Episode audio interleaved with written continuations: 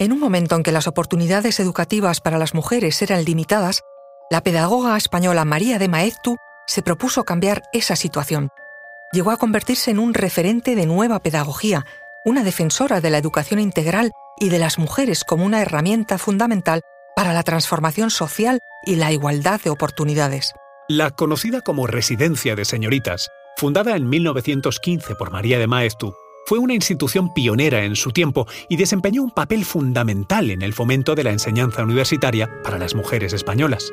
Durante sus casi 25 años de existencia, la residencia se convirtió en un centro de encuentro, aprendizaje e impulso para muchas mujeres que deseaban acceder a la educación superior.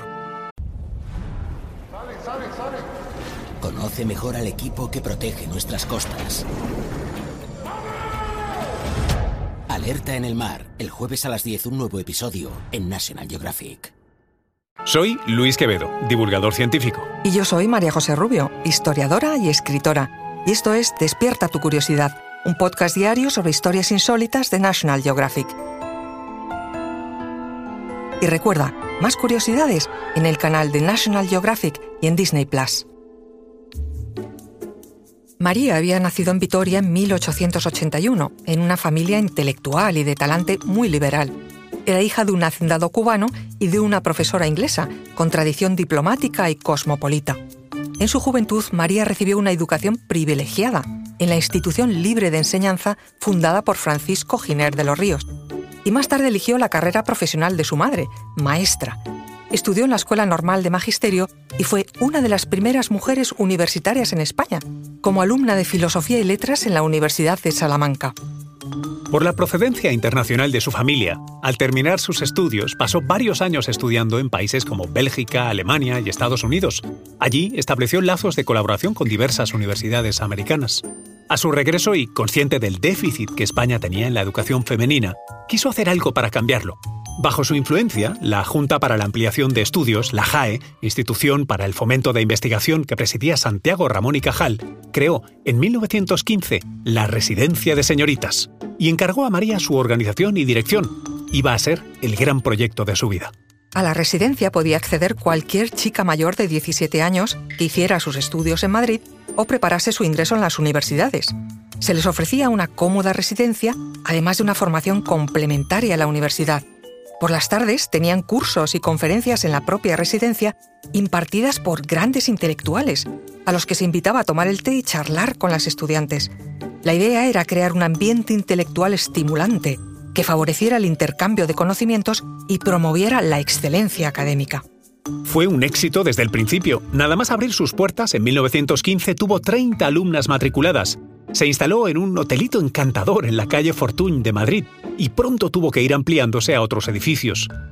María de Maestu creía firmemente en la importancia de la educación como herramienta para la igualdad de género y consideraba que las mujeres debían tener acceso a la educación superior en igualdad de condiciones a los hombres.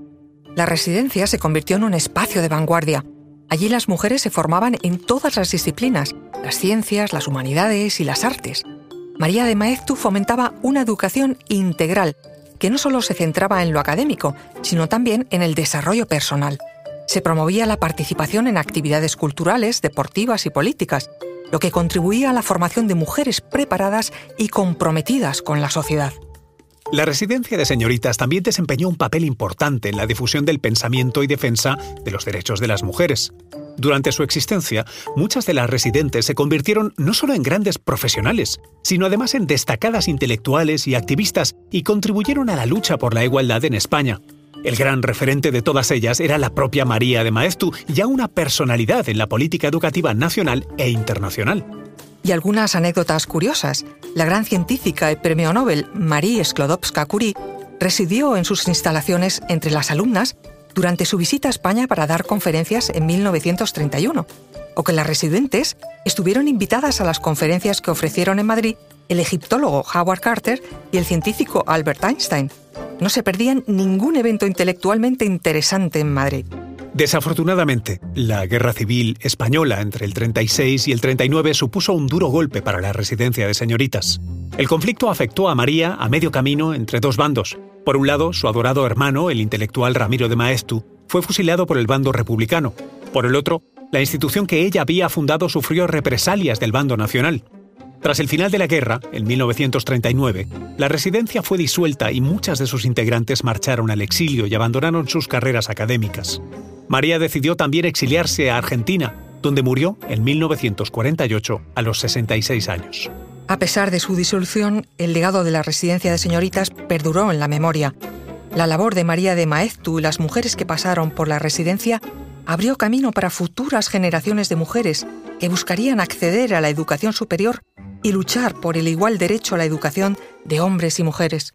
Hoy todavía puedes visitar, en el número 53 de la calle Fortuny de Madrid, el hermosísimo edificio y los jardines de la antigua residencia de señoritas que hoy hospedan a la Fundación Ortega Marañón. Ah, antes de terminar, nos quedamos con una frase de María. Ha sido y es el único ideal de mi vida, crear en el viejo solar de nuestra tierra un hogar para las mujeres estudiantes de España, donde se encuentren cubiertas de una manera adecuada no solo las necesidades materiales, sino lo que más vale aún, el ambiente espiritual y la disciplina moral, que hacen posible una vida noble y digna.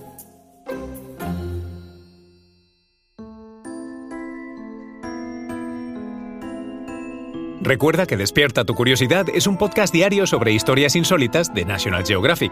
Disfruta de más curiosidades en el canal de National Geographic y en Disney Plus. No olvides suscribirte al podcast y darle like si has disfrutado con nuestras historias.